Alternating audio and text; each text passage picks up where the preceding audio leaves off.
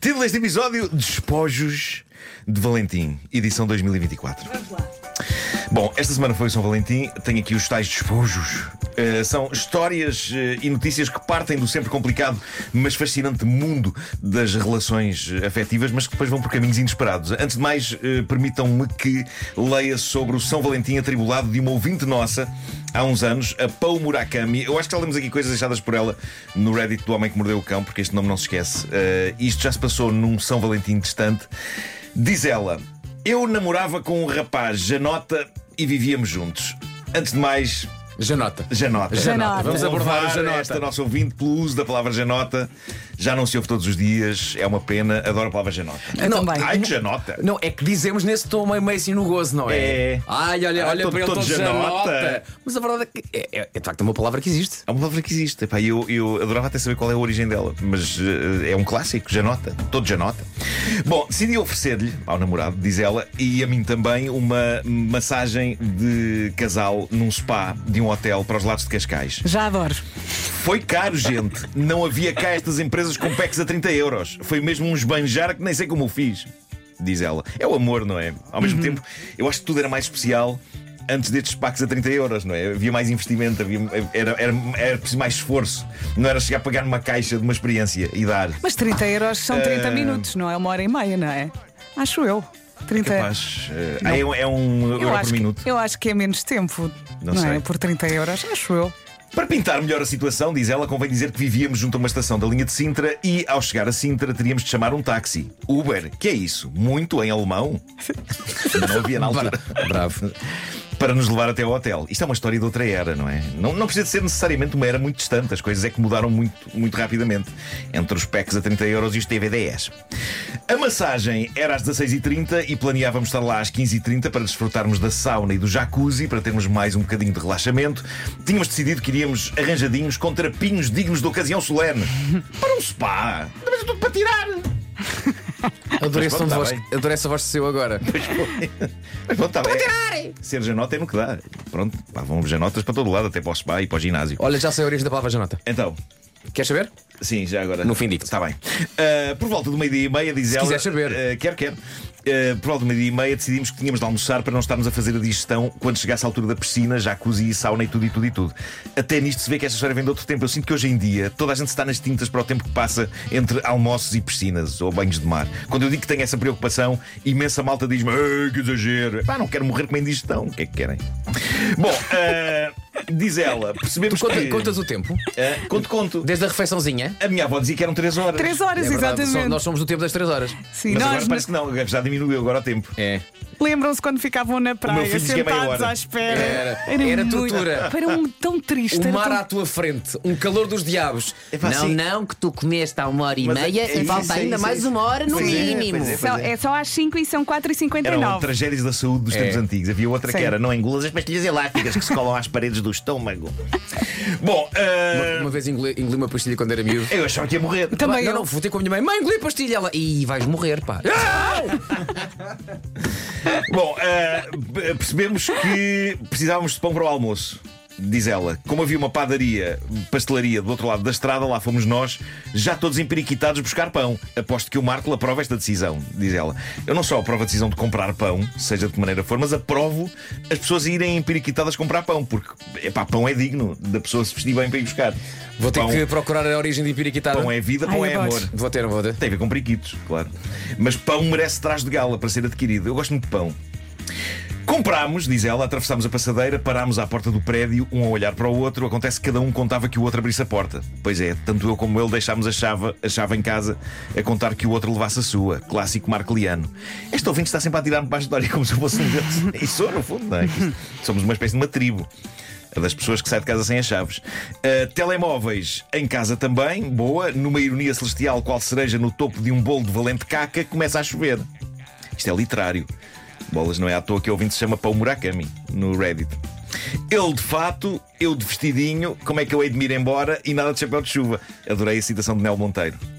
Ok, Pão Murakami Monteiro. Éramos recém-emancipados, diz ela, não sabíamos bem o que fazer, então pegámos no pão e no troco e fomos à esquadra perguntar aos senhores agentes o que se faz nestes casos. Apontaram-nos a cabine telefónica e disseram para chamarmos os bombeiros. Nisto já eram 13h30. Cabines telefónicas, caramba, deve ouvir jovens ouvir esta história como nós lemos romances do Essa. Uh, lá chamámos os bombeiros e fomos para a porta do prédio onde tocámos às campainhas dos vizinhos até encontrarmos alguém em casa num dia de semana às 13h40 e em vez de emperiquitados já estávamos pintainhos molhados. Pá, ser janota não compensa quando se deixa as chaves em casa. Assim ficámos no hall do prédio à espera que chegassem os bombeiros e a polícia para abrir a porta do apartamento mais algum tempo. E o que acontece a seguir é ouro puro, diz ela. Por volta das 14 horas chegam os bombeiros que dizem que não podem arrombar a porta sem lá estar a polícia. Esperam pela polícia, a polícia não aparece, vão-se embora. 10 minutos depois chega a polícia, não vendo os bombeiros, diz que nada pode ser feito sem eles e vai-se embora. E consta que nos 40 minutos seguintes foi acontecer esta discordância. Ora vinham bombeiros e não estavam. Ora vinham polícia e não estavam bombeiros, ora vinham bombeiros e não estavam polícias. Isso é um quadro da revista? É. À distância isto é hilariante. Enquanto estava a acontecer, epá, eles devem ter ido ao desespero. Até que, diz a nossa ouvinte, por alinhamento astral, estavam lá os dois. Foi assim que aprendi que, um, o apartamento onde morávamos era super fácil de arrombar. Dois, eu podia ter aberto a porta se soubesse que era assim tão simples. Três, tenho de ter os documentos mais à mão. Quatro, até nem é muito caro pedir aos bombeiros que arrombem uma porta, mas custou depois de ter aberto os cordões à bolsa para um spa a dois. Mas Deus-me livre que foram 20 segundos para abrir a porta e 20 minutos para encontrar os documentos. E havia um spa romântico, lá está. Toca a despachar, diz a nossa ouvinte, sem almoçar, comboio, táxi, hotel. É que agora temos de preencher um formulário, cerca de 5 minutos para relaxar. Lá me sentei no jacuzzi, respirei fundo e nesse momento chamaram-nos. Senti-me um saquinho de chá que, mal posto na água, foi retirado. Pá, sacar pessoas de um jacuzzi após alguns segundos é uma violência. Bolas. O resto é a massagem, diz ela que correu bem. O meu então namorado ressonou, mas jurou-me que não adormeceu. Chazinho no fim, mais um copinho de licor. Bom programa. Tudo está bem quando acaba bem. E ela diz: Isto é o que acontece quando estás a contar que a outra pessoa leva chave pelo simples não, anda sempre com a tua ou ficam os dois na rua. Sábias palavras de Poe Murakami. Dois grandes escritores, grandes lições de sabedoria. Bom, eh, o São Valentim é uma data que compreensivelmente irrita algumas pessoas, pessoas que estão sozinhas, que acabaram recentemente com alguém, é tramado. É uma, é uma data em que o romance é esfregado agressivamente nas fuças de toda a gente e nem toda a gente está com disposição para levar com isso. Mas há quem tenha outras abordagens para com essa data. Eu só hoje descobri estas. Em Inglaterra há uma sucata que trata de destruir carros velhos, é a Scrap Car Comparison, que neste São Valentim anunciou a sua iniciativa Scrap Your Ex. Isto traduz-se como manda o seu ou a sua ex para a sucata. O serviço deles é muito simples, na verdade. Todos os dias eles esmagam e desfazem carros velhos. O que a pessoa tem de fazer é ir ao site deles, preencher um formulário, deixar lá o nome da pessoa de quem se separaram azedamente e depois o que eles na empresa fazem é escrever usando tinta de grafites o nome da pessoa no carro que vai ser desfeito e depois desfazem o carro. Não só o desfazem, como enviam para a pessoa provas fotográficas da destruição. Não, não, não. é não, gratuito. Não, não. Eu é, ia mais é, além. É aberto a todo mundo. Olha, eu quero que vocês destruam literalmente o carro do meu ex. Vão buscá-lo, está O estacionado carro na do rua meu tal. ex é o Ford Fiesta que está ali naquela rua e depois será uma bela surpresa para o meu ex. Claro, claro. E depois Eu, ela eu ma- pensei que ias ela dizer o manda-lhe um pior. vídeo. o carro com o ex. Não, não, porque eu não tenho a mania de matar pessoas no homem que mordeu o cão, Vera. Olha, Pá, tenho, de vez tenho em aqui, tenho aqui ma- ah, mais uma abordagem, esta de uma empresa de papel higiênico reciclado. Para já, o nome da empresa é espetacular. Uma empresa de papel higiênico chamada Who Gives a Crap. Bravo. Que na verdade é uma daquelas frases- nome. É impossível traduzir literalmente, não é? Em português, o gives a crap é mais ou menos o que é que isso interessa, mas traduzindo à letra é qualquer coisa como quem é que dá um cocó. O que sublinha a natureza desta empresa, eles fazem papel higiênico. Reparem no projeto deles para este ano. Eles têm um serviço chamado Deita o seu ex pela pia abaixo.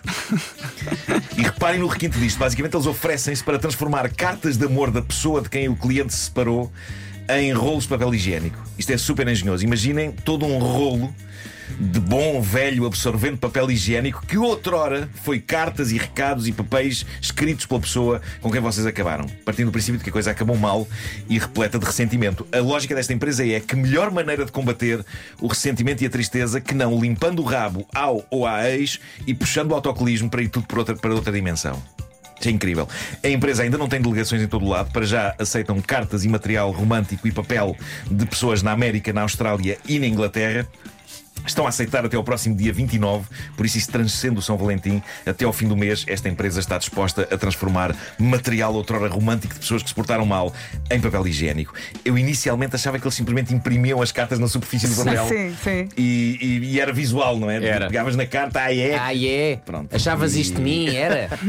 Mas, mas é uma chatice hoje em dia as pessoas já não escreverem tantas cartas de amor, não é? Está tudo em e-mails ou mensagens e é mais tramado transformar informática em papel higiênico. Uma pessoa pode sempre imprimir coisas e mandar-lhes, mas eu percebo que a dimensão de pegar naquilo que outrora fora uma carta manuscrita ou um cartão romântico e imaginar aquilo a ser estraçalhado e convertido em polpa de papel e depois em rolos de papel higiênico seja mais épico. É engraçado falar nas cartas de amor, Eu- porque recentemente a Candida Pinto, jornalista da RTP, Sim. fez uma série de entrevistas ah, aos candidatos a Primeiro-Ministro e as perguntas normais eram respondidas logo um segundo Sim, depois sim, sim. e de repente uma das perguntas era quando é que foi a última vez que escreveu uma carta de amor? E ninguém. E da gente, oh Cândida, ah, isso Claro, agora. Claro, claro.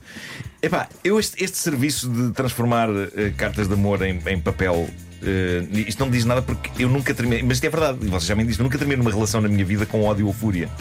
Eu não tenho nada disso a que limpar o meu rabo, malta. Ai, que Não bom. tens? Estás leve. Orgulho-me disso. Até porque não queres por isso no. no- É isso. Olha, vamos às, às sugestões. Não, Frank. antes das sugestões. Janota. Ah, já notas. Janota. Sim. Talvez, não há aqui nha- nada, não é um dado concreto, talvez do francês Janot, Sim. personagem do teatro cómico do século XVIII. Ah, Muito muito, bem, bem. muito Portanto, bem. deve ter a ver com a própria indumentária de- desta, desta Era fino, personagem. era fino. Janot, e Janot, Janot, Janot, Janot. Era todo arrumadinho. Pronto.